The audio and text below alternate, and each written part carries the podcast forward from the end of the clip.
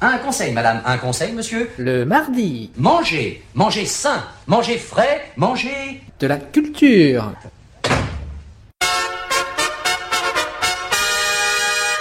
Car il faut manger, manger, manger les mardis Avant que ce soit les radis qui nous mangent Il faut manger, manger, manger les mardis Et des tas de laitue et des tonnes de pissenlit J'en veux pas, si c'est pas des si c'est pas des nouilles, j'en veux pas.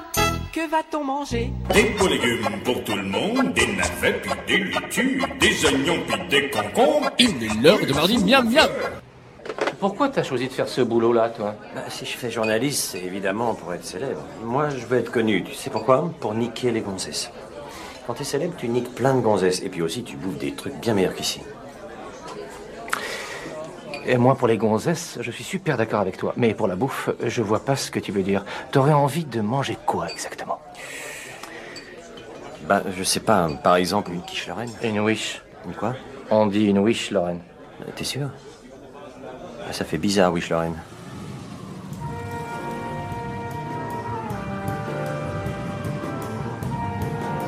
Bon, on va où, là? Bah, on va voir Dino, le mec qui a écrit la lettre à Jacques. Mardi. Miam miam. Où va-t-on, François? Nous allons chez Thierry Alix, un nouveau restaurant à 7, où nous allons retrouver Hervé Di Rosa et son agent François Bénin.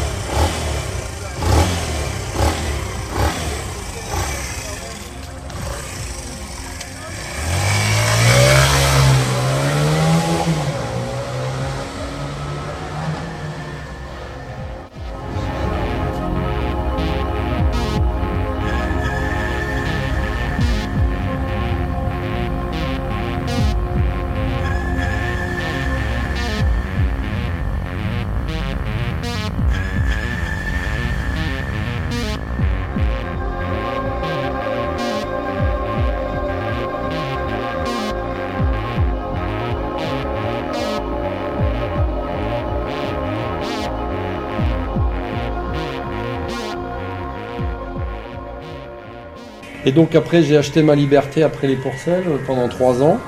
Et là, j'ai crevé la dalle, bien sûr. Thierry Alix, restaurateur, dans son bistrot gastronomique, promenade de Lido, 7, France.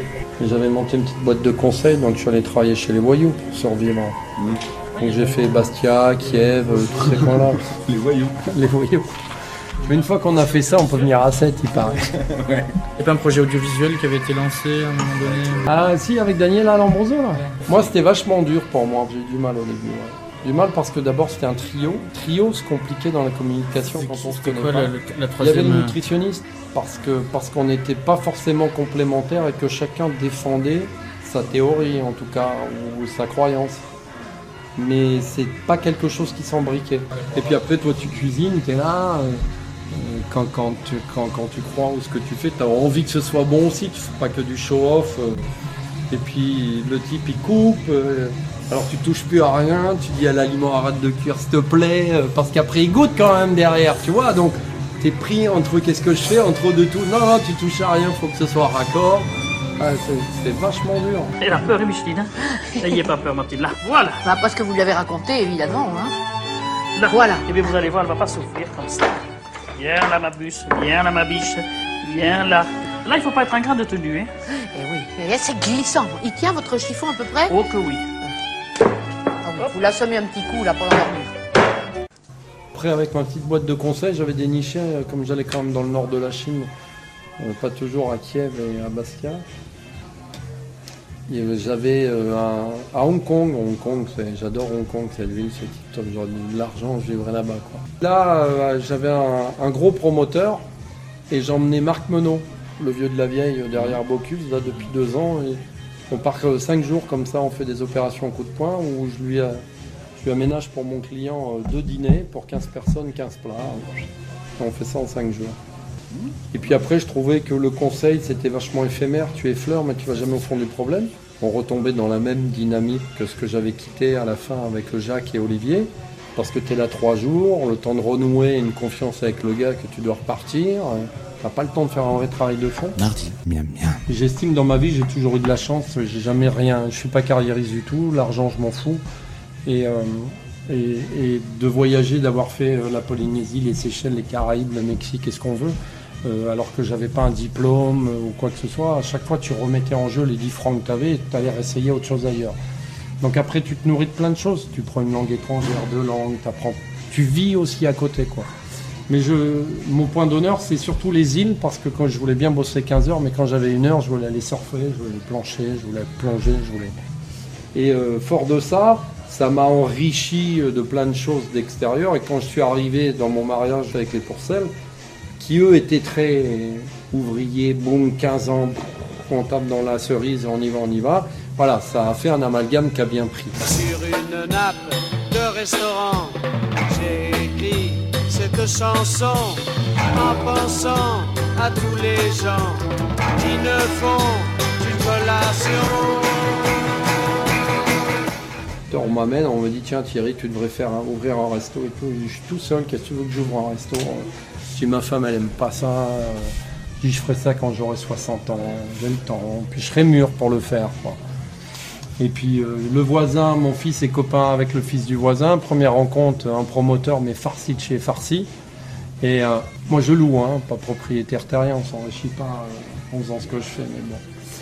Et notre première rencontre, c'est je lui dis, moi j'en ai rien à foutre de l'argent, bref, un, côté rebelle où je crache un peu au système. Et puis de fil en aiguille, je l'ai revu, nos deux femmes, si on peut dire, ont sympathisé. Mais bon, sachant qu'ils sont dans notre monde, mais tu sais où est ta place et tu sais où t'as pas envie d'aller, où tu restes là où tu dois rester. Ça, je l'avais appris à Shanghai euh, une fois passé, euh, tous ces trucs-là. Il me dit, j'ai un projet à 7, j'ai ça. Tout ça me disait, fais gaffe à 7, c'est dur. Et donc, du coup, euh, à la fin, je suis venu là, j'ai vu l'immeuble, tout ça. Je lui ai dit, bah, tu sais quoi Je lui ai dit, non seulement tu vas rester propriétaire du fonds, mais tu vas créer une société de gestion. Moi, je vais en être le gérant. Je prends des honoraires, des dividendes. Et à la fin, les 5 ans ou les 6 ans ou les 7 ans, on se mettra 7 ans maximum renouvelable, je prends 30% sur la vente du fonds de commerce. Et c'est mon nom que je mets en haut. Il m'a dit oui, il a craqué un demi-million d'euros, et mais voilà. En gros, l'histoire est comme ça, toute simple. Mardi, miam, miam. Mardi, miam, miam. Ça va? Ça va? Ça fait longtemps Tu. Je t'ai vu à la banlieue, c'est plus agréable là. Hein. Je t'ai vu à la banlieue de Paris. Bonjour. La banlieue de Paris, a travaillé sans la boule. Oh là là là là. Hein. L'aventure. Et toi alors, ça, ça a ouvert ton truc là. Ça y est, t'es là, c'est plus reparti dans les îles et tout ça quoi. Non, non, j'ai fini avec Jacques euh, Laurent, le pied et Olivier, il y a 3 ans. Ouais. Bonjour, Vincent. Et puis voilà, et puis euh, leur racontais l'opportunité de se présenter, et puis j'ai dit pourquoi pas. Je suis jamais venu jusqu'ici, moi tu sais, quand je viens, je travaille tellement. Ceux qui savaient, euh, ça, ça veut dire. voit qu'il est pour, euh, Super c'est Ouais, etc. ouais, ouais, non, non, non,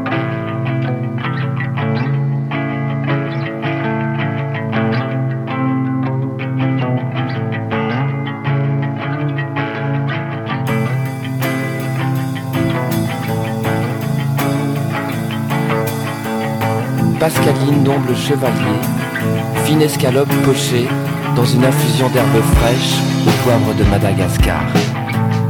Gelée au vin de paille, bouquet d'écrevisses lié d'un sabayon au cédrat.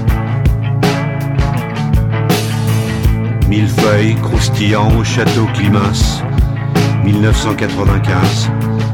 Pressé de choux, cœur de bœuf et chair de tourteau, assaisonné d'un beurre fondu, cerfeuil et miel d'arbousier. Une déclinaison d'asperges vertes et blanches. Pigeon Gauthier rôti entier puis terminé à étouffer dans un poivron rouge. Galette d'oignons cébette aux fruits secs. Miroir cassili de vin. Échalote confite et traits de chocolat amer. Les poissons bleus, pavés de bonnets cuits en cocotte, terminés dans un jus de lisette au vadouvan, escabeille de sardines à l'aubergine, poêlés de thon rouge liés d'un sucre de crevettes grises, pissaladière d'anchois frais aux poules de choux. Les langoustines. Trois préparations de langoustines bretonnes. Grillées terre de sienne, en tartare et en mousseline. Infusion de crustacés au girolles liés de caroube. Salade de morgeline, tuiles, amandes et citron vert. Friville. Ballotine de foie de canard, auquel de moutarde râpé de chorizo. Pâté de veau truffé, chiffonnade de poirée rouge. Bouillon cultivateur, bélota tartiné d'une pâte de figue auxérès. Lomo portugais, copa corse et avec de cochon. Tarte fine au marcolona. Tomates et poires sèches au maman. Boudin noir, maison à la canette, ça va quoi?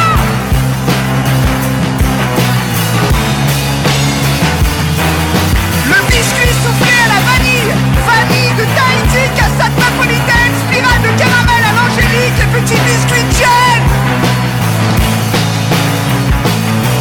Le homard en trois services. Petit homard bleu, poché au moment, puis simplement enrobé d'un beurre noisette, gingembre et citron bergamote. Bocconcini, haricots, viande et pinces en salpicon, consommé glacé à la menthe verte, focaccia coraillée.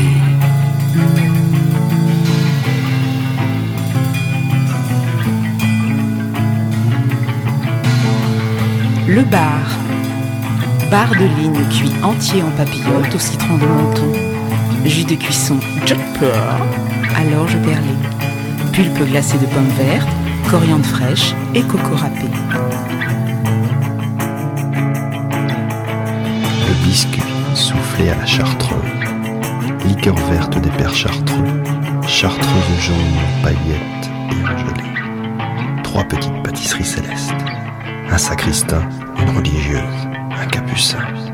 Amen. Voilà, nous sommes chez Thierry Alix. On vient de nous poser une première petite coupe. Qu'est-ce qu'il y a de mise en bouche.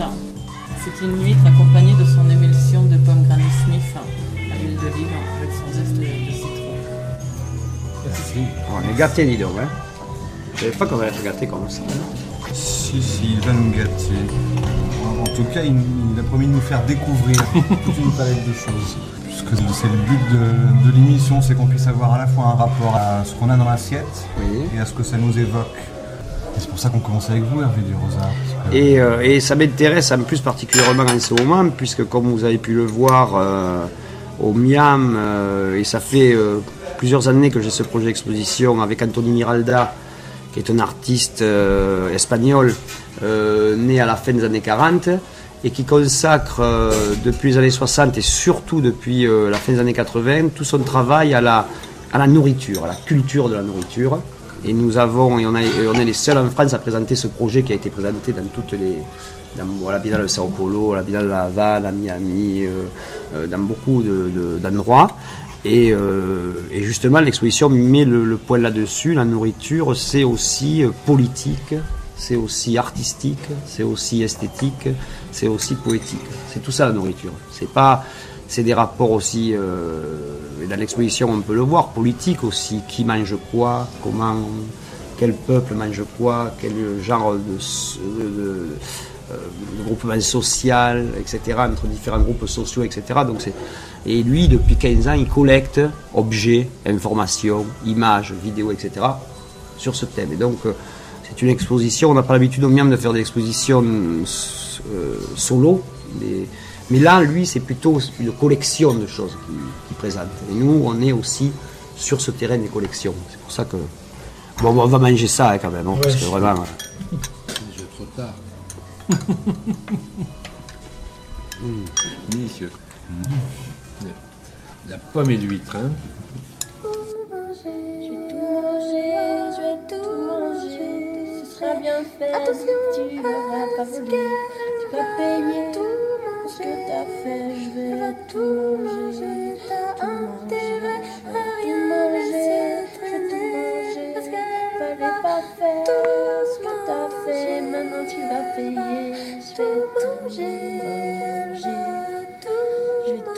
C'était quoi votre premier rapport avec Thierry Ali Oh, on avait un projet. C'était un projet euh, de cuisine avec le ministère de la Culture ou de l'Éducation, je ne me souviens plus très bien. Je crois que c'était l'éducation, ouais. Où il voulait associer euh, un artiste, donc là c'était moi, mais il y avait un projet avec plusieurs artistes, et des cuisiniers. Donc ils avaient invité les frères Pourcel, à l'époque Thierry Alix travaillait avec eux. Et donc, on avait présenté euh, à partir de produits très simples, euh, mais comme là d'ailleurs, des espèces de, cuisine modeste, entre guillemets, euh, comment à partir de produits simples, on pouvait aller vers des choses dans le haut de gamme au niveau gustatif.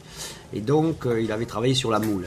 Et donc, c'était des écoles je ne me rappelle plus où c'était, mais c'était à lointaine banlieue parisienne. Et c'était une espèce d'IUT euh, de cuisine, justement. Voilà. Et donc, il avait animé, moi j'avais parlé, euh, moi j'avais fait un peu mon show habituel, mais lui avait animé des ateliers cuisine euh, avec ses jeunes. Et il avait été. euh, c'était pas facile, hein, c'était pas facile, mais euh, il avait été formidable. C'est là qu'on s'est rencontrés en fait. C'était a. On refait ça aujourd'hui, hein? Ça, a été il y a 10 ans, non? Ça a été il y a un moment, non? Il y a longtemps, oui. Il y a plus que 10 ans. Ouais. Ah oui, parce que j'étais pas encore Il parti au de 10 Mexique. ans Oui, mais c'est- oui. Au moins 15 ans. Ouais, c'est ça. François Vébin, c'est votre mémoire? Oh, ben c'est le. Je ne peux pas dire que c'est mon plus vieil ami, dans le, ça, ça fait des trucs d'âge, qui va, il va râler encore. Il va encore râler. Euh, mais François euh, a été un de mes plus premiers et plus importants collectionneurs euh, au tout début des années 80, euh, quand j'étais très jeune. Donc c'était. À cette époque-là, ils n'étaient pas des foules comme maintenant et c'était quand même très important. Et puis, euh, j'ai rarement rencontré dans la région des gens aussi passionnés que lui par l'art, etc. Et puis, au fil et à mesure de collectionneur, il est devenu mon, euh, presque un associé, je dirais. euh. Mardi. Miam miam. Donc la rencontre, c'était les années parisiennes finalement, le début. Ah non, bien avant, c'est quand on s'est rencontrés quand je suis. En fait, euh, moi je suis arrivé à. Paris ouais, à 18 ans, je suis entré aux arts décoratifs. 78. 78. euh, après mon bac et après un an préparatoire euh, aux Beaux-Arts de Sète. Et, euh, à part- et à partir en troisième année aux, aux arts décoratifs, euh, j'ai commencé à exposer. Avant, ça marchait très vite, etc. Donc, j'ai pas fini le cursus. Et en 84, j'ai eu euh, une, en 83, non, oui, en 83, j'ai eu le prix de la Villa Médicis sur les murs. Donc, je suis parti à New York. Et en fait, j'y suis resté jusqu'à fin 84. Et en 80 fin 84-85, en re- je suis revenu en France. Et en fait, à la place de rester à Paris, comme j'avais un fils qui est né en 86, etc., je me suis réinstallé à 7 et c'est là qu'on s'est rencontrés. Voilà. Donc c'était vraiment euh, au tout début de mon. Et moi, je t'avais connu avant, à travers la peinture. Lui, il connaissait mon travail avant, il avait déjà des œuvres de moi, tout ça. hein. Alors Mille feuilles d'avocat au moule avec son jus d'agrumes. Ah voilà, donc il continue avec la moule. Je savais que c'était le- je savais que c'était le spécialité de la moule, Thierry. Je le savais, je le savais. Je sais pas pourquoi ça me tourne boule. Je veux savoir comment baisent les moules. Allô Jacquard, fax mi gusto, soyez sympa, faites un topo. Ne me laissez pas dans l'ignorance, j'ai tellement soif de connaissance, c'est mon obsession, je l'avoue, un bon geste, sinon je deviens fou. Il y a un rapport très graphique hein, chez Thierry. Oui, oui, il a toujours euh, tenu à ça. Bon, il a été à bonne école et puis c'est un aventurier aussi. Il connaît le monde. Il a été cuisinier dans des pays lointains, dans des, dans des îles, dans des trucs. Il m'a raconté des avec euh, Jacques et Laurent Pourcel, il a implanté les restaurants Pourcel en Chine, euh, Voilà, toute, c'est toute, toute partie asiatique, il était partout. Moi, je trouve, ouais, voilà.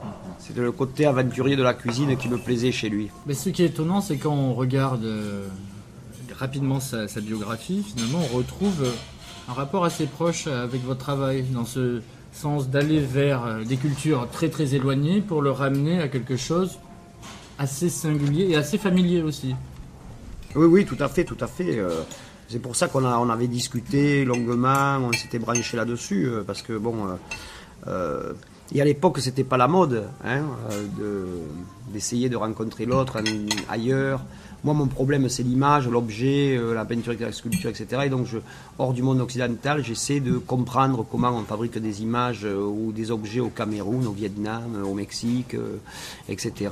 Pourquoi c'est pas les mêmes que les nôtres? Ça passe à travers les techniques. Et pour la nourriture, c'est pareil. Il y a techniquement, les nourritures du monde sont fabriquées différemment. Bon, moi, j'ai souvenir extraordinaire, c'était au Vietnam. J'ai passé pendant 4 ans, j'y allais un mois tous les deux mois. Hein, J'avais un atelier à Binh Dhu, à côté de Saïgon, un atelier de lac où j'ai fait toute une grande série de peintures euh, de lac et d'incrustations de nacre.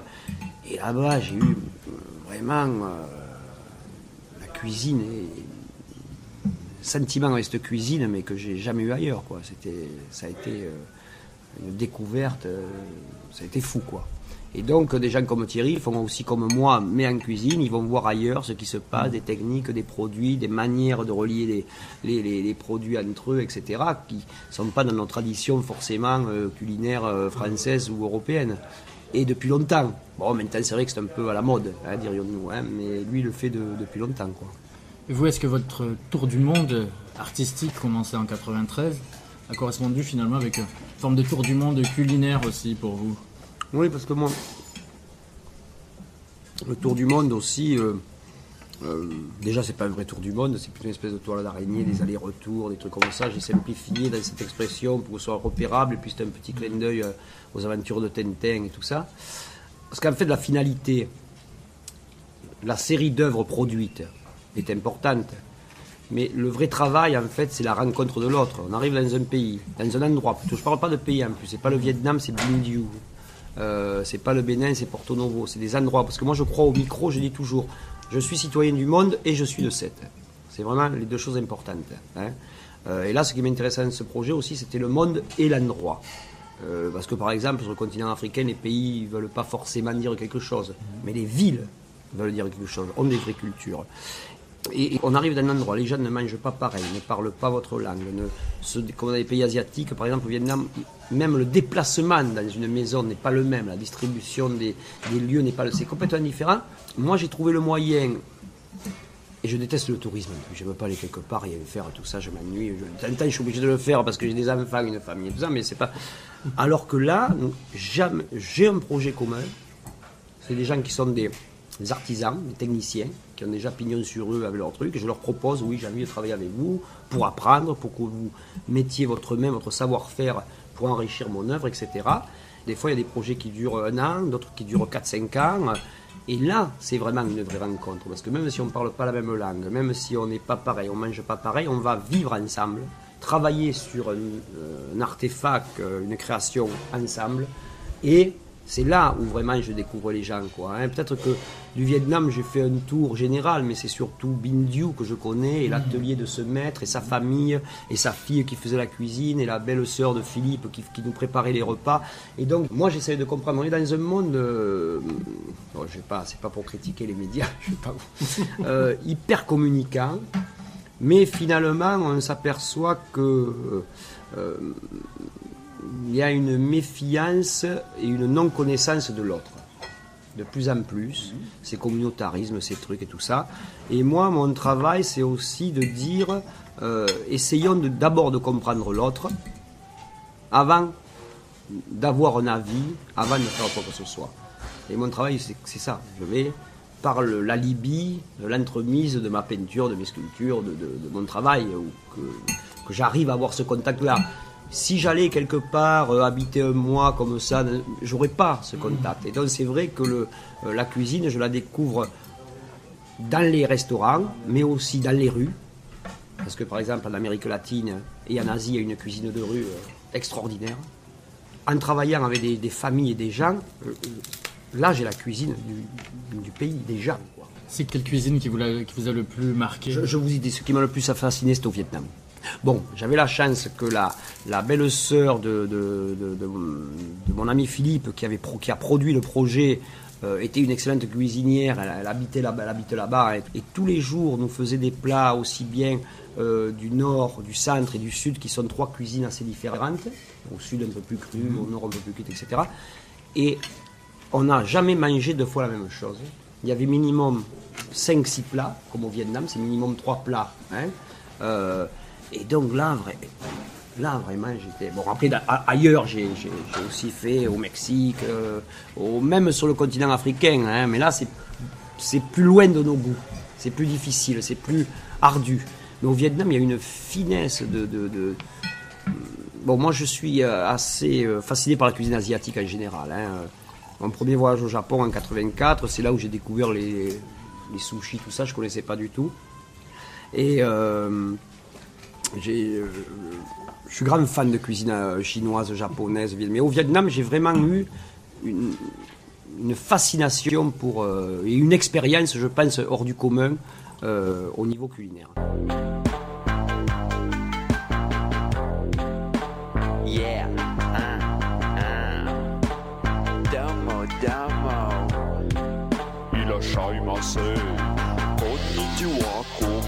idiot Yakitori, Yakitori Yakuza desu Yakuza desu Nani dasa imasu ga Toria etsu iru Kawashi komari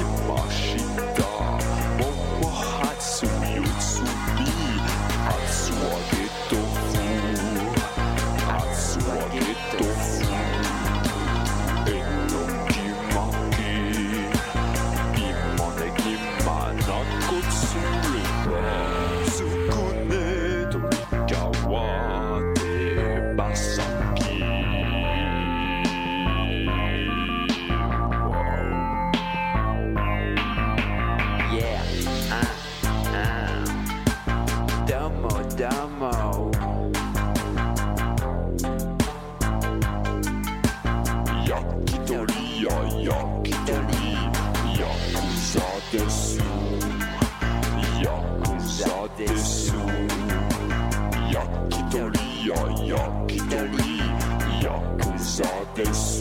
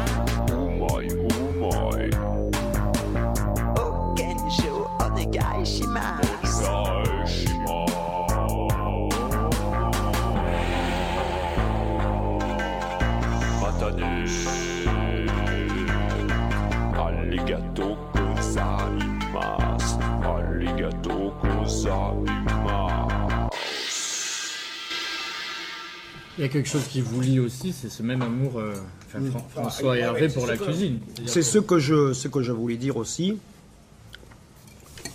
François, c'est un, un énorme cuisinier. Hein, moi, il m'a. Et en plus, moi, euh, je- quand, quand on s'est rencon- quand on s'est rencontrés, je, je, je cuisinais pas. Et c'est lui qui m'a appris. Enfin, il m'a pas appris comme ça, c'est en le regardant. Euh, Et puis il m'a donné des coups. C'est grâce à lui que j'ai su cuire le poisson des, trucs comme ça. Et, et si je cuisine maintenant chez moi, et je suis un peu connu, mais moi je suis plutôt un cuisinier de produits. Hein, c'est pas des sauces et des trucs très compliqués, c'est plutôt connu. Mais je le dois entièrement à lui. Alors que ma mère est une grande cuisinière typique de Sète, mais jamais elle m'a donné envie de le faire, etc. C'était trop loin de, de moi, quoi, de ma vie, de tout ça. Et, et François m'a.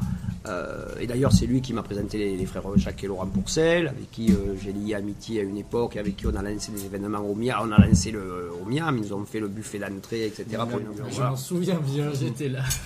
Et les premiers même Loulou, ils nous ont aidés à sélectionner les vins. Ça, non. Et ça, c'est François. Hein. Et le Bully C'est lui qui m'a amené. Alors, j'ai le privilège, grâce à François, d'être allé, invité par lui, hein, euh, d'être allé chez Bully, mais des années avant que ce soit une star internationale. Bon, c'était déjà un restaurant très coté. Pour, C'était bien, mais c'était seulement bien. euh, et vraiment, euh, parce que des, des années après, j'ai un peu frimé en disant Mais moi, j'y suis déjà allé, alors, etc. Oh, j'y vais dans six mois, j'ai réservé, il faut six mois d'attente, etc. J'ai dit Mais moi, j'y suis allé il y a quatre ans. Donc, grâce à lui, euh, Ah oui, oui, ça c'était le contraire, mais intéressant aussi. Intéressant. Et c'est ce dont on parle dans l'exposition à table. C'est un grand ami, euh, comment il s'appelle? Fernand Vrillard. Fernand. C'est un grand ami d'Anthony Miralda. hein. Et justement, euh, vous verrez dans l'exposition, on parle aussi bien euh, de la cuisine de rue, euh, des tacos qu'on vend à Mexico, que de la cuisine moléculaire d'El quoi. Parce que la cuisine, c'est ça. C'est un ensemble. Après, euh, c'est aussi la cuisine de ma mère, c'est aussi la cuisine de François, c'est aussi C'est tout ça. oui, c'est la cuisine des frères Pourcet, c'est la cuisine de grands cuisiniers, c'est euh, c'est tout ça. C'est aussi bien le défaut. Moi, quand même, j'ai fait fort parce que j'ai rencontré, on s'est retrouvé un peu par hasard avec Jacques et Laurent à Cuba. Parce que j'avais fait un projet à Cuba, j'y suis allé 7 ou 8 fois pour faire une grande série de lithographies. Et euh, ils m'ont demandé, tu nous amènes à manger quelque part? Bon, va dire, j'étais un peu emmerdé, je connaissais un peu quelques paladars, donc c'est ces restaurants familiaux. euh, hein. Et j'en avais repéré un où ils faisaient euh, vraiment un cochon euh, très très bon, mariné, ils ont une spécialité vraiment extraordinaire. Je les ai amenés là et puis ils se sont régalés, ça m'a fait... J'étais un peu anxieux de les amener. Euh, mais comme quoi, euh, les cuisiniers sont aussi les premiers curieux. Euh, on peut manger dans la rue, des fois, on peut trouver des, des- dans les, j'appelle ça les cuisines vernaculaires un peu, hein, euh, des choses quand même euh, étonnantes.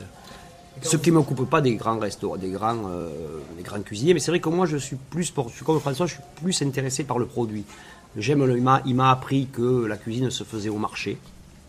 Hein, on va au marché et on ne sait pas ce qu'on va faire. Mm. On, on va voir, ce qu'on va voir, c'est ce qu'on va faire. Voilà, moi c'est ça euh. Troisième. Troisième. Mardi, miam, miam. Mardi, miam, miam. On poursuit avec la salade de tomates à l'ancienne accompagnée de sa mozzarella crémeuse à l'huile d'olive ainsi que ses amandes et ses herbes fraîches. Super. Ah, et, et là, en plus, c'est euh, encore. Et là, depuis euh, un mois, j'habite Séville. Et là, je suis, en, Sauge. je suis en train, en ce moment, de vivre aussi une expérience culinaire assez incroyable. Là-bas aussi, Déjà Et ouais. Là, au niveau cuisine populaire, je dois dire, la cuisine et la manière, c'est un saumon de civilisation, je trouve. C'est vraiment, on est dans un bar, on vous sert à manger, à boire. Il y a les petites, dans les trucs très populaires, je parle. hein. C'est, c'est épatant comme on vous reçoit, comme c'est vraiment, et puis c'est super bon, quoi. Des trucs, des, ils font, par exemple, j'ai, ma- j'ai mangé, j'avais pas mangé depuis 20 ans, des couteaux Ah grillés. Il y en Ça se fait, oui, il y en avait. Moi, à l'époque, on, on empêchait, on, on- Ça, ça revient, oui, ça revient. on empêchait avec mon père à l'époque, et puis et on le faisait griller au grill.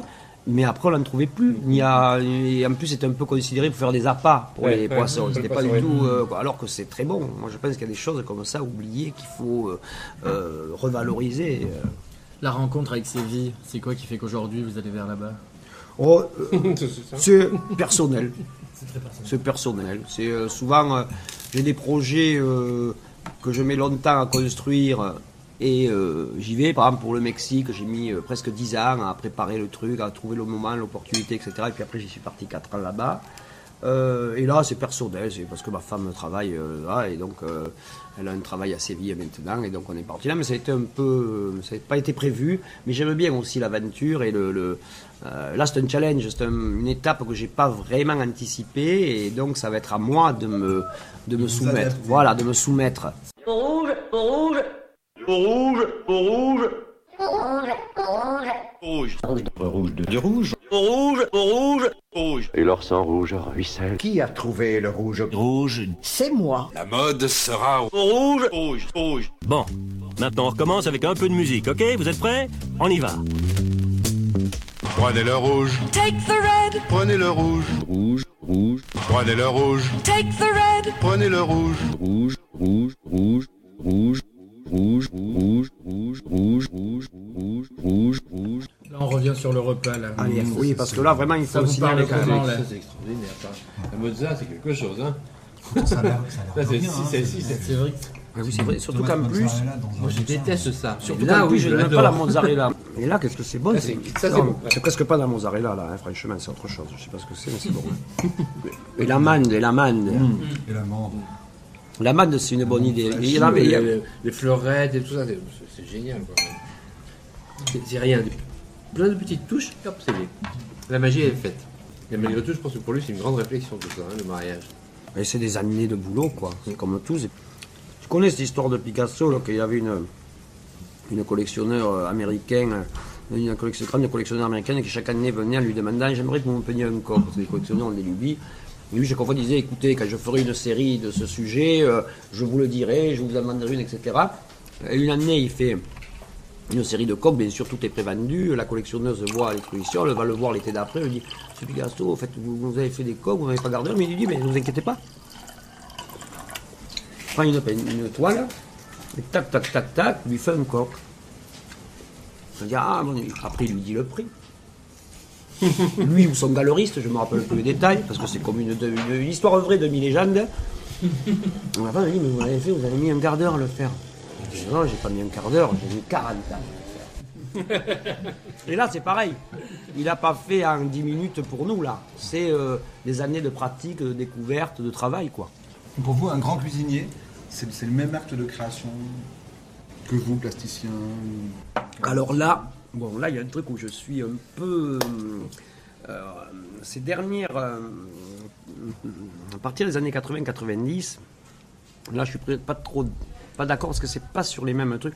On a commencé à, à vendre la cuisine, la mode, hein, c'est un peu la mode, le- l'industrie du luxe, euh, qui a été associée avec l'art contemporain, l'industrie du luxe qui a été associée avec la cuisine aussi. hein. ça a été vraiment un vrai tournant dans les années 80-90 pour ça.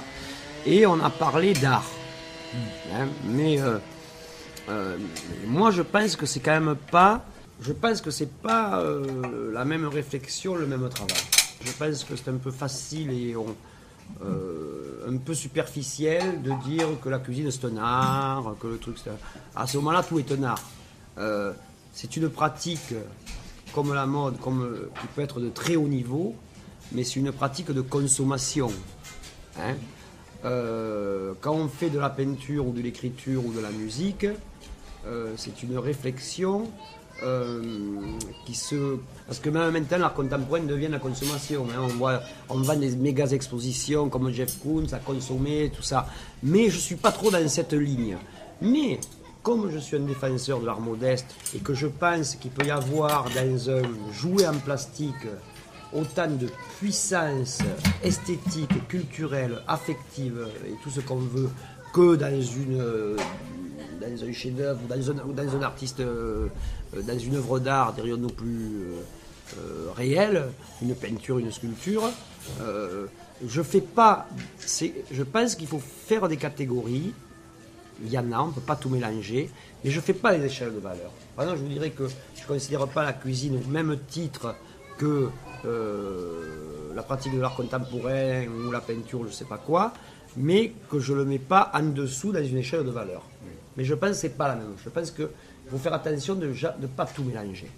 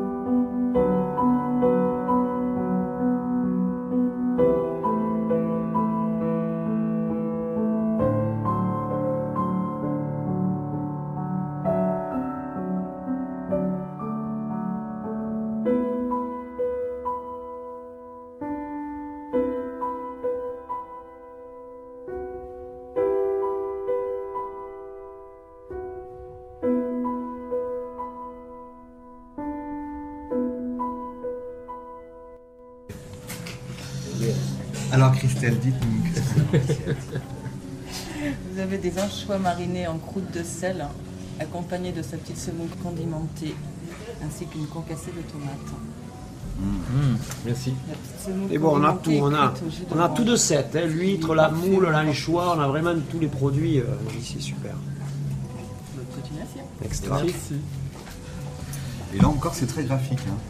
Il y a un côté très cubique. Oui, oui, c'est toujours très bizarre. Vraiment, euh, Très. euh, Oui, parce qu'il faut décrire là, parce qu'à la radio, on ne voit pas. hein. bien sûr, c'est ça, ça la difficulté. hein. Il y a un côté très cubique, il y a les trois petits anchois, et, et on retrouve toujours ces formes euh, rectangulaires. Et puis c'est euh, bon, je suis pas un grand amateur de grand tralala. Et là justement c'est esthétique et ça reste quand même comme vous le dites assez minimal, euh, assez pur et ça moi j'ai- j'aime pas les trucs trop. euh, et, et c'est ce aussi qui me fait que je fréquente pas souvent les, les, les grands. Alors, t'entends ma femme, ou François m'amène, ou ma femme m'amène un grand restaurant, je me régale. Et puis souvent, je suis un peu mal à l'aise par rapport à l'ambiance. Disons qu'on a l'impression qu'à la mesure de- du raffinement de la, de la cuisine, il ne faudrait pas faire un geste plus, plus haut que l'autre.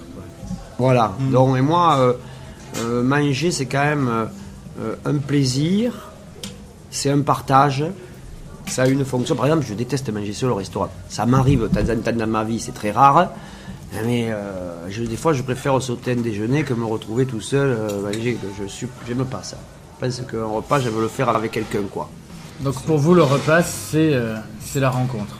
Ouais, c'est le le partage. C'est le partage. C'est être avec l'autre, on se régale sur quelque chose. C'est c'est su- super important. D'ailleurs, souvent avec François, on va dans des restaurants, bon, qui sont bons, mais où il y a des gens qu'on va pouvoir rencontrer, qui sont là, etc. Il y a un côté quand même de, on sait qu'on va retrouver peut-être lui, peut-être lui. Il y a ce côté quand même de, euh, d'échange, de rencontres, de gens, tout ça, qu'on va pas aller euh, tout seul bouffer dans un truc. Bon, de temps en temps, ça se fait pour apprécier, euh, parce qu'on a, on est curieux d'aller chez Thierry Marx, on est curieux d'aller au truc là, mais c'est pas mon truc préféré. Tout à l'heure, on l'évoquait, la cuisine de votre mère. Est-ce que cette est encore très présente euh, dans vos goûts culinaires? Ah ben oui. Ouais ben oui. Ça, euh, je m'en... C'est à vie, ça. Je m'en euh, séparerai jamais. Hein, et puis il y a des trucs comme le piste de sépium par exemple que euh, on retrouve aille- jamais ailleurs qu'à 7 quoi. Moi je dis que c'est une espèce de sushi de 7 quoi. hein, mais, il y a des choses comme une bourride quand elle est faite par ma mère. Bon, je dis pas que c'est la plus légère, hein, mais euh, il y a un goût. Alors bon, c'est personnel aussi. Bon, les gens que j'ai amenés chez ma mère, on, tout le temps se sont régalés, etc. Fait une bouillabaisse, euh, tout ça, mais ça reste une cuisine, comme on dit, euh, il y a les cuisines des grands chefs et la cuisine des grands-mères. Ça reste une cuisine euh, vernaculaire, hein, c'est pas. je, c'est pas- quand je vous dis que je veux pas tout mélanger, je mélange pas tout, justement. Mais je fais pas chefs de valeur, parce que je peux aimer. euh, Il y a eu de la cuisine de mer qui est devenue de la gastronomie. hein. Dans toute la région lyonnaise, les grands restaurants sont des cuisines euh, vernaculaires. tout, à, tout à fait, ça, ça, ils ont repris cette histoire. Depuis très longtemps. Il y a eu euh, au Mont-Saint-Michel à Mercoulard. Ça date de 60 ans en arrière. Donc on, on voit qu'on a, on peut avoir cette transmission. Comme vous le disiez, on a aussi basculé la, la- la cuisine, euh, la gastronomie aujourd'hui, celle d'Adrien Ferrand, de Thierry Marx. C'est plus du tout une cuisine vernaculaire, elle est détachée de ça. Oui, et puis surtout une cuisine aussi qui est dans cette, euh, qui s'adresse à une clientèle spécifique quand même, Euh, qui est une cuisine aussi parfois euh, très inventive où ils vont vraiment comme dans l'art contemporain vraiment vers des, des- des extrêmes qui parfois peuvent être discutables. Et moi j'aime ce côté expérimental aussi. Je pense que euh, on ne peut pas manger tous les jours comme ça. hein. Il y a- bon, c'est des, des choses exceptionnelles, etc. Et la nourriture, contrairement à l'art. Euh, Il y a plein de gens qui vivent sans jamais voir de l'art contemporain, mais il n'y a personne qui vit sans manger. Donc c'est quand même pas pareil, quoi. C'est quand même. un euh, vous voyez ce que je veux dire C'est Oui, tout à fait. Mais on le sent chez vous d'ailleurs. Il y a- il y, a dans le rapport que vous avez à, à- à la fois à la cuisine et à la gastronomie, on voit bien que c'est pas le rapport que vous avez à la création. Par contre, il y a un énorme rapport patrimonial. Voilà, une conservation, une nécessité de dire, euh, de, de revenir aux produits, à leur utilisation première. À- Ça, ça a été son influence, François, quand même. Le produit, euh, m'a beaucoup influencé là-dessus. Et, euh, et c'est vrai que les représentations, il y a des séries de peintures dans les années 80 et début 90 qui représentent les scènes de mangeaille, des repas. J'ai fait pas mal de peintures sur ce sujet. Et on le voit, c'est quand même focalisé sur euh, la rencontre, le, le convivial, festif. Il y a tout le temps plein de gens, plein de personnages, plein de. hein Oui, il y avait un côté euh, hollandais d'ailleurs là-dedans. Ouais, voilà, il y a un côté, c'est et c'est ce que j'aime moi dans la nourriture, euh, c'est vraiment ce côté où quand on est plein de partage, plaisir, c'est voilà. comme ça. voilà, c'est vraiment euh, il- et, et- et j'aimerais pas que les expériences euh, très pointues, etc. euh, nous obligent à un moment donné à être euh, à manger dans un coin uniquement pour apprécier le truc comme on peut d'une œuvre d'art. Hein, une œuvre d'art, on a besoin de partager, d'en parler et tout ça, mais on peut aussi être seul euh, à la regarder longuement, ou à revoir des reproductions, ou à lire des textes et tout ça. Euh, ma cuisine, je la vois pas comme ça. Moi, je- j'ai j'ai beau- alors peut-être, j'ai- j'ai beaucoup de mal euh, euh, si ça devient ça. On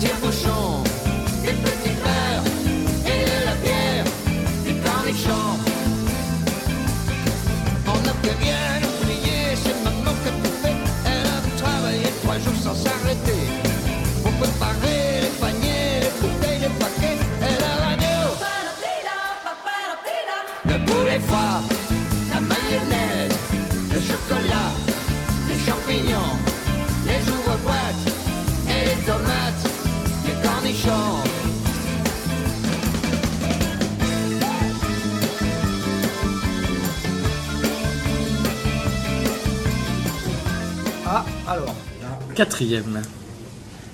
Infusion avec son foie gras poché et son petit citron confit qui va venir faire le petit cornichon en fait, Ah. qui va vous attaquer. Je vous laisse trouver nos herbes aromatiques. D'accord, ah, c'est un jeu. On va essayer de. Ouais, C'est François, François qui faut va toutes regarder. les herbes aromatiques dedans. sais Hein. que- Hum, il est bon, le- il est bon, Toujours une agrume. Hein. Mardi. Miam miam. Il n'y a pas de la verveine, un truc comme ça, non C'est proche. En fait, c'est de la menthe avec euh, la bergamote. Bergamote. c'est très Ah, de la bergamote, bergamote, c'est ouais. super bon. C'est pour ça qu'on a l'impression que c'est de la verveine, mais en fait, c'est la bergamote. J'aurais dû trouver ça. La bergamote, bon, mais j'ai pas l'habitude de la bergamote. Tu vois, je pensais à la verveine. J'aurais dû trouver ça.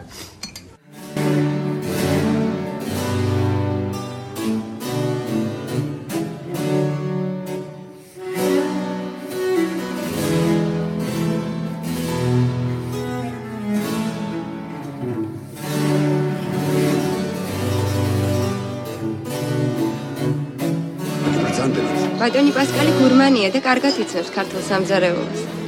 ასეთ კუპას მხოლოდ ჩემთან ამზადებენ. მაგრამ გურმანი უსათოდ მიხვდება რა მასალითაა შეზავებული კუპატი. Tu peux deviner qu'est-ce qu'il y a dedans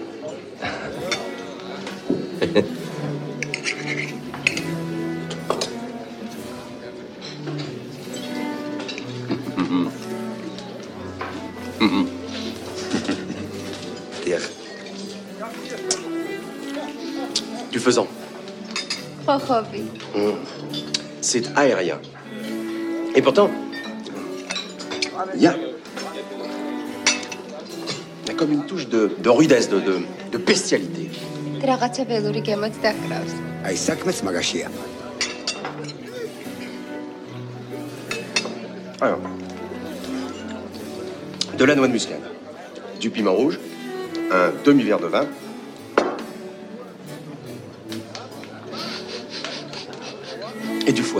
Weasley Qui bat Honor Weasley, ma grave C'est ça la question. tais-toi, tais-toi, tais-toi, tais-toi, tais-toi. Je, je vais le dire.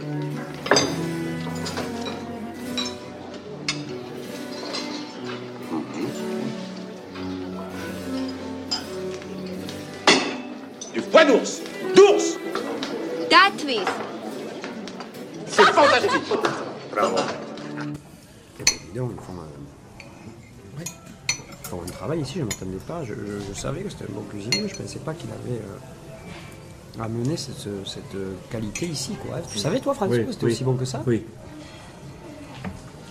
Je suis venu ici, moi.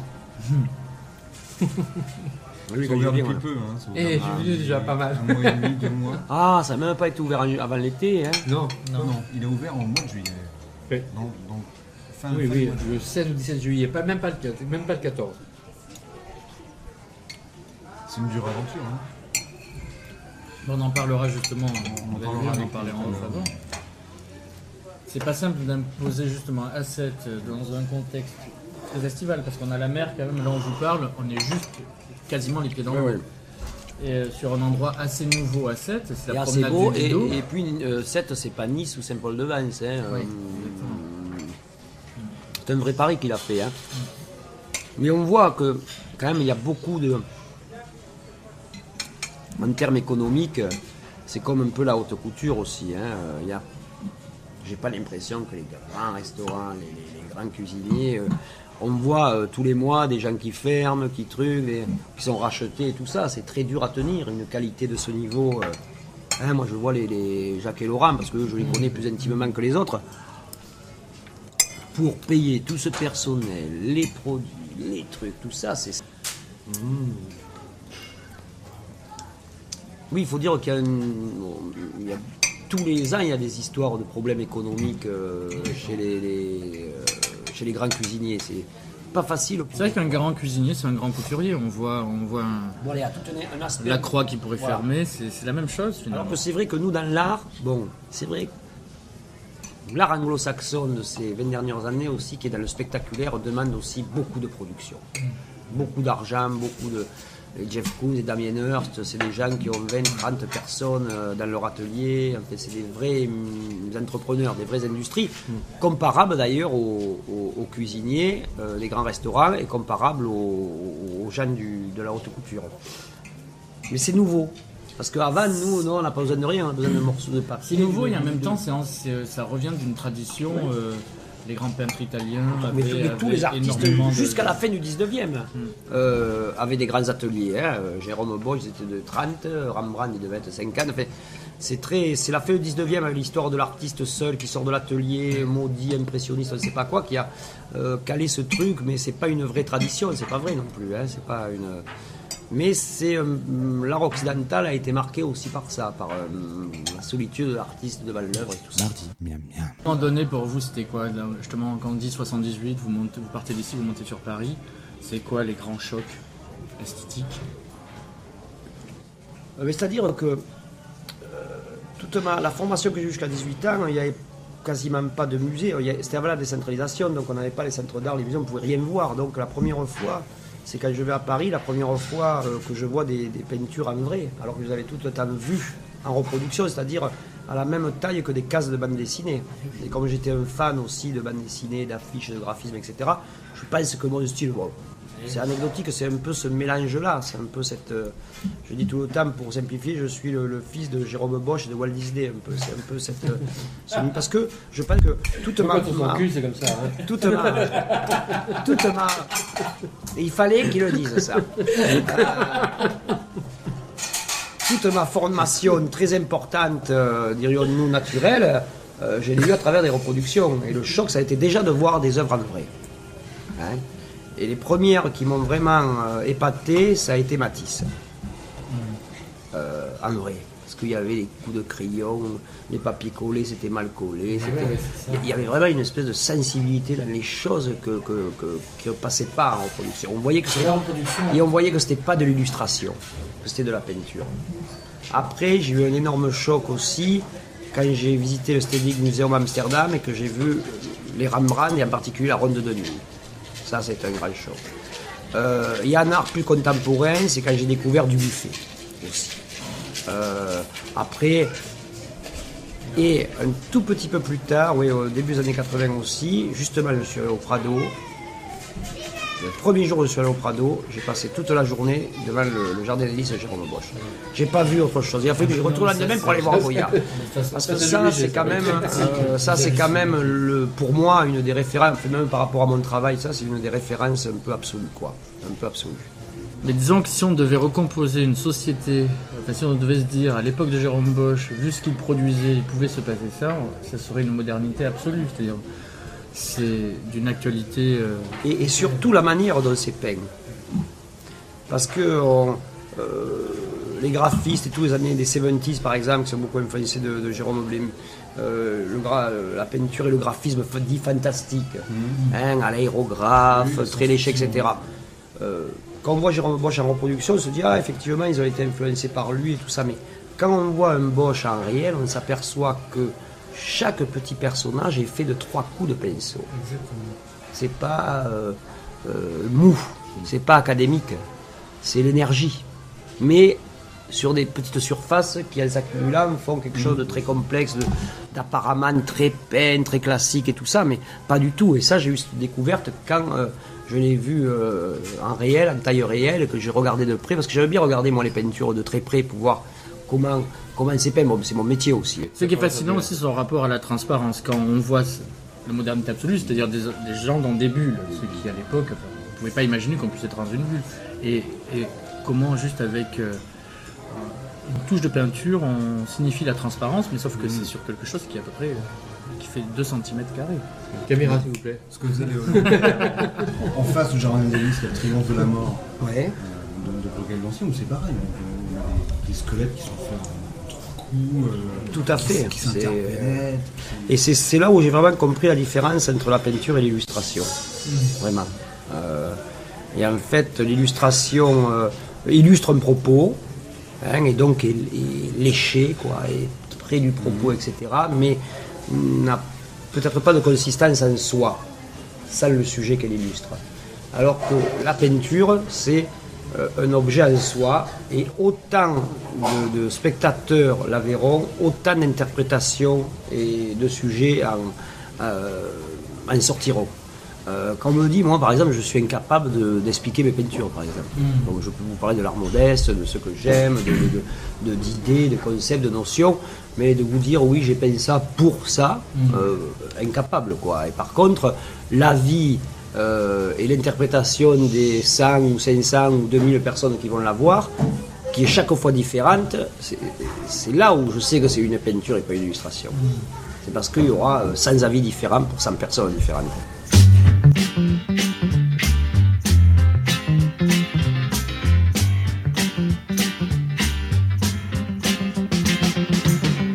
Lusitania Titanic. J'ai rêvé du pourquoi pas. J'enviais leur destin tragique. Aucun n'a voulu de moi. Ah oui, la vie est une belle tartine. Ah oui, la vie est une belle tartine. J'étais couché sur la voie. En attendant la bébé. Mais quelques mètres avant moi, le train bleu a déraillé. Ah oui, la vie est une belle tartine. Ah oui, la vie est une belle tartine. J'essayais les somnifères. Gris et rêve rose. Le tube entier, rien à faire. J'avais dépassé la dose. Ah oui, la vie est une belle tartine. Ah oui, la vie est une belle tartine. Je m'étais donné la peine de tuer ma petite amie. peine perdue, car la peine capitale est abolie. Ah oui, la vie est une belle tartine. Ah oui, la vie est une belle tartine. Ah oui, la vie est une belle tartine. Belle tartine.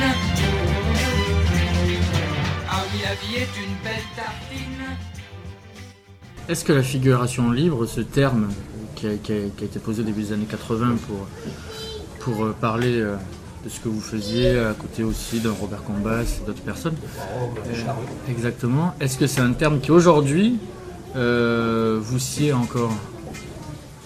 Alors là, c'est compliqué. Je ne voudrais pas faire le type qui renie son passé et qui renie les choses qui l'ont fait connaître, parce que euh, c'est vrai que euh, c'est dans le dictionnaire, c'est historique, etc. Donc je le revendique euh, comme les autres d'avoir créé une partie de cette, idée hein, de, revenir à, à l'image. Mais moi, ce qui m'intéresse, c'est plus l'image que la peinture, finalement. Et c'est vrai que pour moi, c'est plutôt comme un socle de début.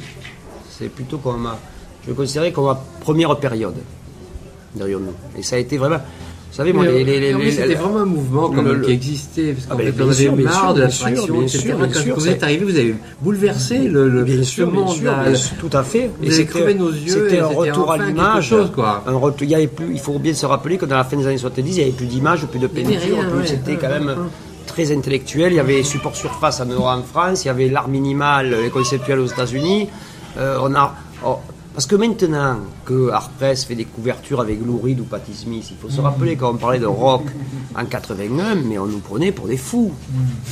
Hein, quand on parlait de bande dessinée, alors que maintenant, à la, à la Maison Rouge, il y a une grande exposition sur l'art et la bande dessinée à laquelle je participe, Exactement. on me prenait, mais on me, euh, les gens de, de l'art, je sentais qu'il y avait une, une- bah, on va pas parler de haine, mais euh, un, un refus, un refus de ça, etc. Alors que, Il y avait un refus du populaire, il y avait un refus- tout à fait, alors que maintenant, euh, c'est vraiment rentré dans les mœurs. On l'a vu à la Fondation Cartier ces derniers temps, toutes les expositions tournent autour de ça. On était quand même très précurseurs dans ce sens-là. On réhabilite le cornet de frites. Ça, c'est chouette, ça. Avec le Et le Mais quand on lit justement, on parle de les dictionnaires, on dit mais quand on lit, et là je cite 1981, Bernard Lamarche Vadel expose Hervé Di Rosa, Robert Combas, François Boiron, Rémi Blanchard. Et ici, à cet endroit, naît la figuration libre. Est-ce que ça c'est le filtre de l'histoire qui vient schématiser les choses ou, ou est-ce que là il y a quelque chose de réel? Non, il y a quelque chose de réel, et en même temps c'est schématique, parce que déjà le terme figuration libre, c'est pas la marche Vadel qui l'a inventé, c'est Ben. Euh, il a été inventé euh, Ben Vautier. Avec le tartare de bœuf de l'Aubrac, accompagné de son cornet de frites. Ça, c'est ça, c'est génial. Ça. Donc on a un petit cornet, hein, de frites. un vrai petit cornet euh, à, à la nordiste. Et la sauce verte vous allez, vous allez reconnaître. Et du bœuf de l'Aubrac, je me sens, euh, je me sens en famille. Estragon. Voilà. Voilà, c'est bon. Ça, c'est une idée, ça. Ah, c'est mieux que la moutarde. Je hein. sais que vous allez reconnaître. donc. C'est bien mieux que la moutarde. Le jaune d'œuf hein, qui est posé en. Oui. Goûte. C'est beau. C'est soigné, mais ça reste euh, accessible, simple. Il n'y a pas de, de chichi. Ça, je- C'est bien si nos beaucoup. auditeurs nous écoutent à l'heure du, du dîner. Voilà, ben là, ils vont se- Là, je pense qu'ils sont en train de regarder leur vulgaire plat de pâtes. Se disent, J'espère qu'ils ne sont pas en train de manger un hamburger. Exactement. euh, Nous, on est très privilégiés, très privilégiés. Et bon, je dois vous répondre à la question. Euh, c'est un peu simplifié, mais quelque part, c'est vrai, quoi. Il y avait une énergie collective en tout cas. Il y avait une énergie collective, on défendait les mêmes choses, on était très différents. hein. C'est pour ça qu'après, avec le temps, euh, chacun des artistes, très vite, et- a, a poursuivi sa voie. Hein Euh, Boiron est plus euh, dans... la pratique de la peinture en référence vraiment dans la tradition française, Poussin, euh, etc. etc. Euh, Rob Combas, lui, est plus euh, vraiment dans le- cette énergie de, de, de peinture, vraiment presque à la limite entre l'art brut, euh, euh, entre Chessac, etc. Une espèce de, Et spontané. et voilà, spontané, euh, proche de l'art brut, mais quand même avec réflexion, etc. Et peut-être que moi, je suis peut-être le plus intellectuel des trois, parce que je, je, moi, je défends pas la peinture pour la peinture. Je préfère une bonne vidéo qu'une mauvaise peinture. Et, euh, et dans ma vie, j'ai fait de la vidéo, dans mon travail, en 30 ans, j'ai aussi bien fait de la peinture que de, euh, que de la vidéo, euh, que de l'installation, que euh, coloriages pour enfants. pour enfants, tous les tous les médiums m'intéressent quoi. Moi, je, tous les médiums, tous les tous les supports m'intéressent quand ils peuvent servir mon propos.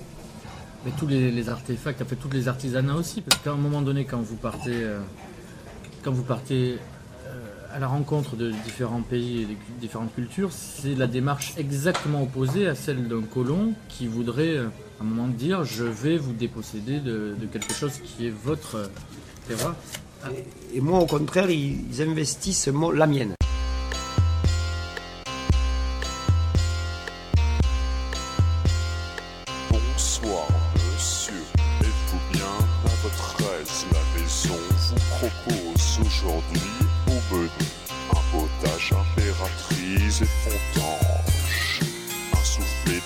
Reine au topinambour, un filet de sol à la vénitienne, une escalope de turbo au gratin, un roi de mouton purée bretonne, un poulet à la sauce du comte, un pâté chaud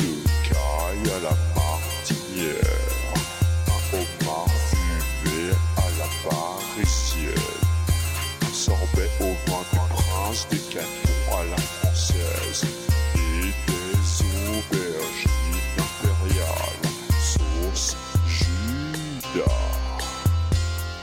Pour arroser le tout, je vous propose un château Xérac de Varennes, 666.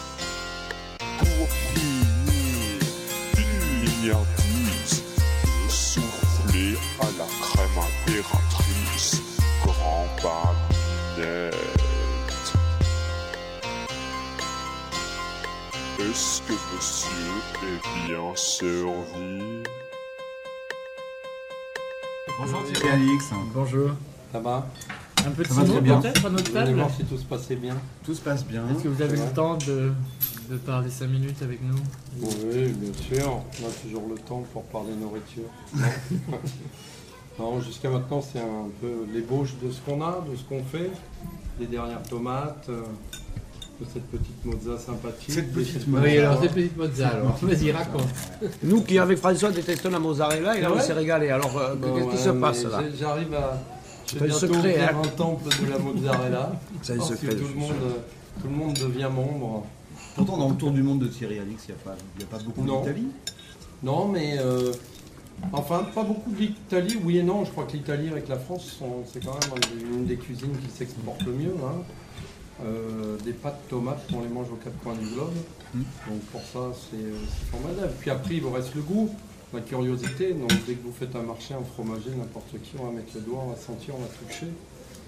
Et, puis c'est ça qui vous amène à ça. C'est pas forcément une recherche déterminée, c'est plutôt une rencontre à chaque fois. Voilà, c'est quelqu'un qui vous dit tiens goûte moi ça c'est pas mal. euh, Et puis on goûte, puis ça nous plaît, et voilà, on s'y accroche, on dit tiens j'aurais bien ça comme ça. Puis il n'y a rien à faire. quoi. C'est-à-dire il y a juste à rassembler tout ça sur une assiette et c'est parfait. Il n'y a rien à faire.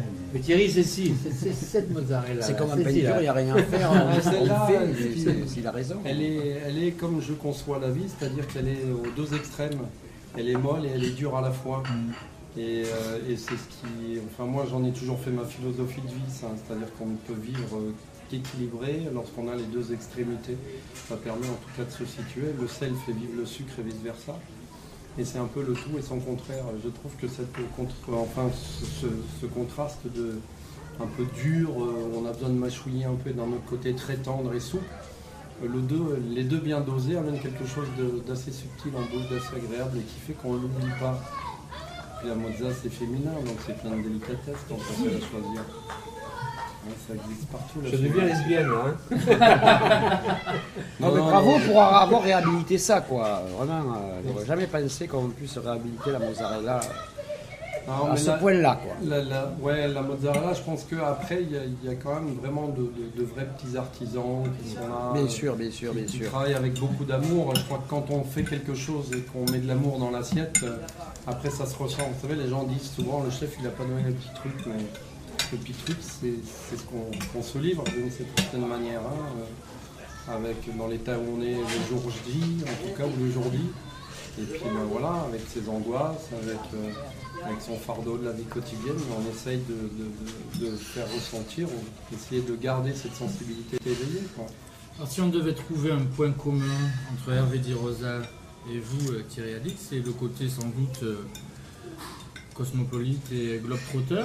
Et à un Ah moment ouais. donné, Hervé, euh, quand on parlait de son tour du monde artistique, et en le, mêlant en, en le mettant en rapport avec un tour du monde gastronomique, il disait que ce qui l'avait le plus marqué au niveau gastronomique, c'est la cuisine euh, vietnamienne. Ouais. Et Là, on connaît aussi votre goût pour l'Asie. Et asiatique en général, parce que c'est peut-être ce qui est le plus loin de, notre, de ma culture, en tout cas euh, normale, quoi, de, de cuisine aussi, Oui, peut-être. ils ont une façon de travailler encore qui est très à l'ancienne, c'est-à-dire que on déterre, on cuit, on mange.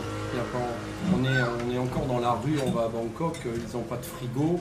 On Donc dit tout est vivant. Voilà, on dit souvent il faut pas manger dans la rue, on va être malade, et c'est pas vrai. Ils ont rien pour garder, donc si c'est pas bon, on le voit tout de suite à la première bouchée. Et puis euh, tout ce qui est euh, culture de plein champ est encore, on va dire, un peu à l'ancienne, c'est pas trop intoxiqué. Et on est encore dans ce milieu où chacun produisait un peu ses légumes du jardin. Il y a en tout cas dans les campagnes des productions comme ça. Et ce qui fait qu'à un moment, il y a des goûts, euh, des saveurs qu'on qu'on retrouve pas ailleurs, parce qu'on est allé nous déjà parfois bien trop loin. Et puis après, c'est propre au climat, un tas de choses, hein, versant, à la lumière, à ce que va nous donner la nature en retour. Mais euh, il est vrai que le, point commun, de toute façon, aujourd'hui, euh, de la cuisine à, plein de choses, c'est les voyages. Avant, on faisait peut-être un, un tour du compagnonnage en France. euh, On descendait dans le nord, on montait dans le sud, ou enfin, on faisait l'inverse plutôt. Et puis on allait descendre ouest. Là maintenant, euh, les moyens modernes font qu'on peut partir euh, n'importe où demain. 8 heures d'avion, on est de l'autre côté. Il y a un vrai décalage, il y a un vrai choc des cultures, il y a des vraies rencontres. Et ça, ce choc-là permet parfois d'éveiller euh, quelque chose d'assez fort en vous. Mardi, miam, miam. Finalement, en cuisine, on pourrait dire que vous êtes euh, plus, même plus que quadrilingue. dans un sens. Multilingue. Ouais. Multilingue, ouais. Moi je dis multipasse. J'aime bien multipasse. J'aime bien ça parce qu'on s'adapte. On... Et c'est pas. c'est Le plus dur, c'est pas de faire du foie gras. Le plus dur, c'est. Je dis souvent en cuisine, c'est de prendre une échalote et de lui dire fais-moi quelque chose avec l'échalote et qu'elle te donne le meilleur d'elle-même. D'abord, c'est féminin. Si tu la brusques, elle va te donner le plus mauvais. Et c'est la Comme- saison. Et Comme t'es un gros macho en C'est la cuisine. saison de l'échalote. Vas-y. J'en reviens à la féminité. Je dis vas-y, fais sortir cette féminité et tu vas voir si l'échalote elle te comprend. C'est marrant, c'est pas la première fois que vous évoquez ça. C'est une cuisine, une cuisine du genre. Ah ouais, ouais, complètement. complètement. C'est, euh, c'est, c'est, c'est- je- on, on- on découvre euh, euh, son contraire au fur et à mesure où on avance dans, dans la cuisine. Ça, c'est, euh, c'est, c'est quelque chose de très. Et cette prédominance des, des cuisiniers euh, par rapport aux cuisinières? Bon là ça change un peu parce qu'il commence à y avoir des grandes cuisinières. Alors, ce que je disais au départ, on rentre dans la cuisine, c'est souvent un monde de macho. On, peut dire, on fait sa place. Y amener une femme dedans, faut qu'elle soit déjà plus macho que féminine. Exactement. ouais. Alors que les mecs qui rentrent, ils sont déjà machos et pas du tout féminins parce que c'est plutôt je suis costaud, qu'est-ce que tu m'emmerdes, on y va, voilà. Et, alors que quand ils comprennent une partie de la cuisine ou quand ils commencent à ressentir quelque chose, c'est là où ils commencent à devenir féminins. Et la femme qui rentre en cuisine essaye d'être macho alors qu'elle devrait rester féminine. Et souvent, j'apprécie beaucoup plus les femmes en cuisine parce qu'elles sont beaucoup plus sensibles. Elles sont attentives, elles sont sensibles, elles ont une espèce de délicatesse qui est prédisposée à la cuisine. Euh, irrémédiablement quoi. Il n'y a pas ce travail au préalable. Il y a le double jeu. avoir, euh, Il y a le côté maternel et il y a le côté aussi, comme toi, bon, je suis chef de cuisine. C'est différent.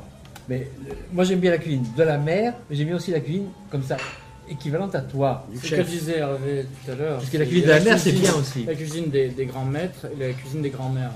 Sinon, les grands, les grands chefs, les grands chefs Ouais. et les grands-mères. Nous, on a parlé de ça dans la table. C'est vraiment. euh, Mm. C'est comme deux opposés, mais qui finalement se nourrissent l'un de l'autre. C'est pour ça que le produit travaillé au naturel le plus simplement possible, c'est quelque chose, je dirais, qui. euh, on, on peut ressortir de table en étant, en étant léger en soi encore. Mm. Ça, euh, on en parlait. On est hein. toujours léger, là. On en a parlé, on en a Ah parlé. ouais, hein. il y a encore des plats qui arrivent là. Il reste Ah. un petit plat de canard qui va, qui va arriver là, là, et là, puis là, on va faire euh, une petite poêlée de mirabelle à la Ah, sauge là. génial, ça. Et euh, avec un petit citron. Et puis on, on verra si on termine sur un chocolat ou un citron, citron confit pour les derniers. euh, Où là le citron, la tarte au citron est, est dans le citron. Voilà. C'est bizarre ça. hein. Mm. Mais j'en mettrai un comme on le sert au milieu et puis vous goûterez d'une Voilà, cuillère euh, super, à partager. super, super. Ce sera aussi euh, un moment d'échanger dans, dans- dans- dans cet échange simple de, de manger dans la même assiette. quoi.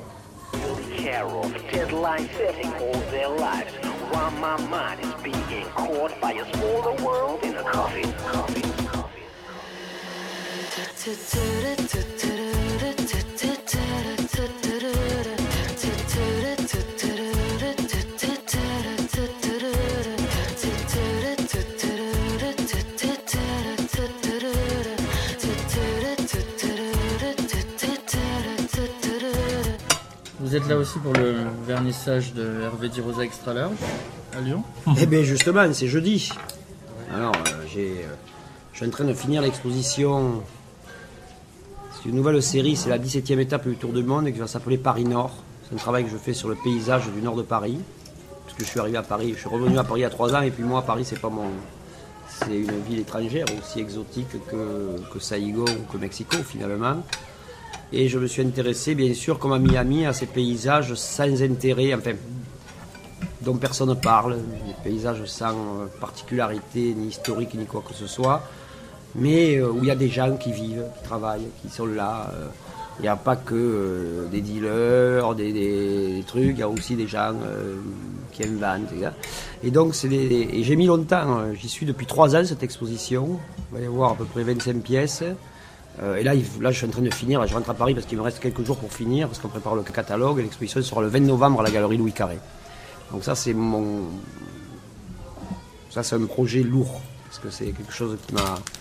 J'y travaille depuis trois ans.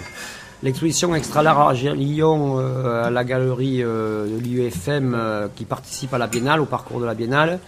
Là, euh, je vais euh, faire voir des, œuvres extra larges, des grandes œuvres de moi de trois époques différentes qu'on n'a pas vues en France, euh, dont la fameuse façade qui était composée de 50 toiles de 1m20 sur 1m20, et c'était la façade de, l'Institut français de Séoul, qui avait présenté ça en 92, mais on n'a jamais fait voir en France.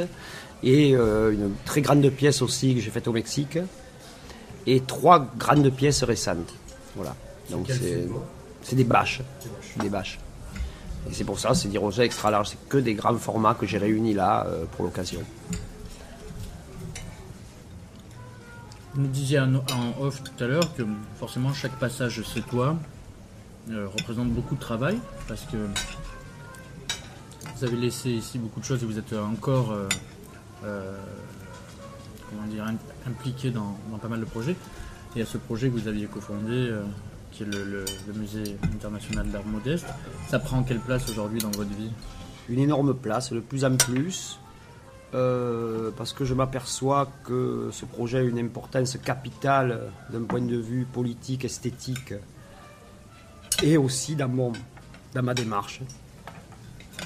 C'est vraiment une partie de mon œuvre que je fais, et il n'y a pas de peinture de moi, mais c'est la partie un peu réflexive de mon travail. Au départ, euh, quand on a créé ce lieu, je voulais un lieu, c'est pas moi qui l'ai créé, c'est moi qui l'ai créé, mais c'est pas euh, Hmm. moi, le, le- c'est les politiques qui l'ont, qui l'ont demandé, qui l'ont créé. C'est pas moi, Hervé Di Rosa, qui suis allé dire ah oui, moi je veux faire le mien, on va le faire. C'est très complexe. Et euh, on me l'a proposé, euh, j'ai accepté. euh, je voulais donner à voir mes sources, c'est-à-dire tous ces objets d'art modeste, d'art populaire, etc. Et qui, je me suis aperçu très vite, était la source de beaucoup d'artistes contemporains. Alors on peut reciter Jeff Koons, etc. Mais il y en a des moins connus par le grand public, mais tout aussi euh, importants, ce n'est plus, qui sont influencés par euh, les objets en plastique, enfin, les cultures populaires, les cultures marginales, périphériques. Et aussi, j'avais envie de voir des expositions que je ne voyais pas ailleurs. C'est-à-dire de vraies expositions thématiques transversales, où on pouvait voir aussi bien, bien sûr, de l'art contemporain, mais aussi de l'art brut, de l'art singulier, des arts populaires, on n'avait pas de blocage, euh, où tout ça, des objets, où tout ça doit dialoguer. C'est une exposition qui tout le temps dialogue entre la création contemporaine, parfois la plus pointue, la plus difficile, et euh, des fois des objets, euh, à la limite du mauvais goût, euh, des, objets périphériques populaires, euh, modestes, euh, qui, euh, qui dialoguent hein, à travers ces expositions thématiques. Euh, et c'est vrai, je suis président du musée municipal, je suis président de l'association qui est en charge des deux expositions dans l'année. Il y a deux expositions, il y a des événements. Euh, et c'est beaucoup de boulot. Et franchement, je ne pensais pas que ça dure autant de temps. Et là, l'année prochaine, euh, en novembre 2010, ça va faire 10 ans. On va faire un grand séminaire, une grande exposition, un livre, etc. Et donc tout ça demande beaucoup de travail. Euh, L'exposition Miralda, tous les événements qu'il va y avoir tous les dimanches entre le 27 septembre et le 22 novembre, c'est aussi beaucoup de travail. Euh, Des cuisiniers vont venir, euh, des, euh, des conférenciers, il va y avoir des dimanches auberges espagnoles où tout le monde pourra venir manger au miam avec sa, cuisine, avec ses plats, en échange de la recette qui va rentrer dans le Food Cultura Museum, dans la fondation de Miralda. Tout un ensemble de choses comme ça. Mais c'est beaucoup de- d'énergie, de, travail. Bon, je ne suis pas seul, heureusement, au conseil d'administration. Heureusement qu'il y a l'équipe municipale aussi qui aide. Il y a, euh, mais euh, comme je dis souvent, on fait des expositions de niveau national, international avec des budgets, somme toute. euh, De MJC. de MJC. euh, c'est pas. euh, la MJC, mais c'est quand même des, des budgets qui sont. Donc, donc c'est. euh, c'est difficile, mais bon, c'est euh, c'est le pari aussi. hein, c'est le pari. Et puis, euh, voilà. Et puis, euh, maintenant, je réfléchis sur comment ça pourrait être pérenne. euh, parce qu'en même temps, c'est ma création, mais ça me dépasse aussi. Moi, je suis là pour euh, vérifier que le projet artistique et intellectuel soit respecté. Mardi. Miam miam. Ah, Ça, c'est très très beau ça. J'ai eu- caramélisé, j'ai du pamplemousse sauge. Waouh, ça je Et le yuzu. Et Et bon appétit. Non, je- Et bon appétit sur mes Pistache. Pistache éclaté. La vie m'a beaucoup amené, j'ai eu beaucoup de chance, j'ai et euh, 7 aussi, puisque je suis né là, je suis été formé ici, et je pense qu'à partir d'un certain moment, si on a la possibilité de rendre quelque chose, j'ai eu cette possibilité, ça a été une chance pour moi, euh, je le fais. Euh, J'espère amener avec le MIAM euh, une réflexion, euh, une nouvelle idée de voir le musée, une nouvelle manière de voir l'art contemporain, une nouvelle manière d'y réfléchir, de réfléchir entre les, euh, les relations entre les artistes et les cultures populaires, comment l'objet euh, et, et l'image agit dans l'affectif des gens, comment certains objets sont forts. On voit que les, les vitrines des collections de Bernard Belluc, les collections de tout le monde, que ce soit de l'enfant de 7 ans euh, à la personne âgée, euh, du cadre supérieur à l'ouvrier, tout le monde s'y retrouve. Tout le monde s'y retrouve.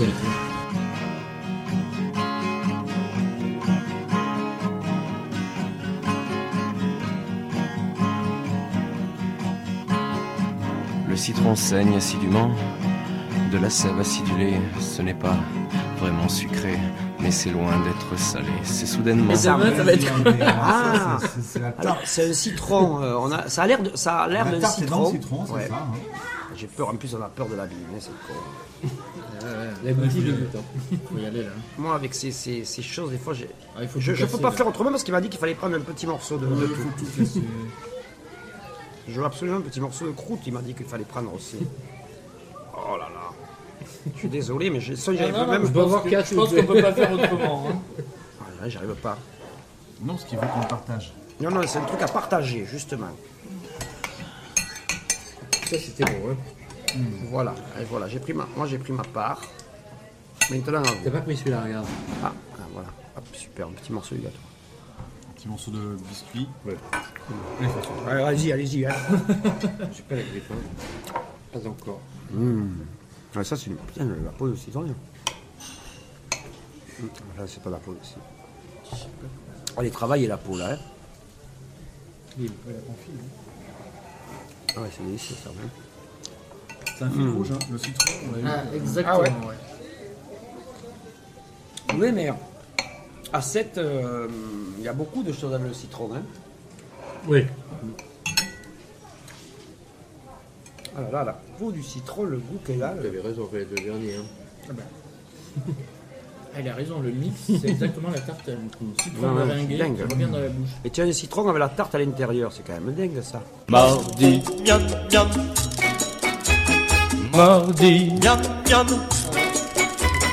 Tarte aussi, c'est Oh là là, ça c'est euh, exceptionnel ça. hein. C'est Ah vrai non, non, j'ai vraiment, ex- c'est exceptionnel, je me sens ailleurs. euh, C'est un peu extraterrestre de manger ça à 7. J'ai jamais mangé une qualité vrai comme ça à 7, ouais. Ouais. Vous m'envoyer ramer, mon cher ami. Une invasion sans euh, tout, tout much, tu vois. De, Je te raconte pas comment on a mangé la tarte à. Ah oui, c'est ça. la Lui, il, a- Attends, lui, oui. lui, il aurait mangé tout, tout à l'heure. mais lui, en plus, c'est un voyou parce qu'il sait un peu déjà. Et c'est exactement un ce que tu disais. hein. Je veux dire, on met tout dans la bouche et c'est la, la Ouais. tarte. euh, Par contre, je voulais qu'elle soit, moi, dans, dans, la, dans la présentation. Alors, j'ai fait un mix de citron givré. Elle apparaît comme Voilà. un citron givré.